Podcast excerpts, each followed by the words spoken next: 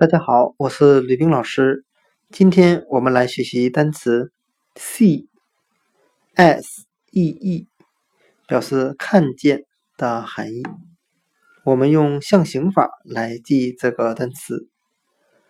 我们可以把 see s e e 中的 e e 字母想象成眼睛的形状，啊，两个笑眯眯的眼睛。这样，我们再由眼睛来联想到看见的含义。那今天所学的单词 see s e e 看见，我们就可以通过它里面的 e e 字母想象成眼睛，再联想到看见。今天所学的单词 see 看见，我们就讲解到这里。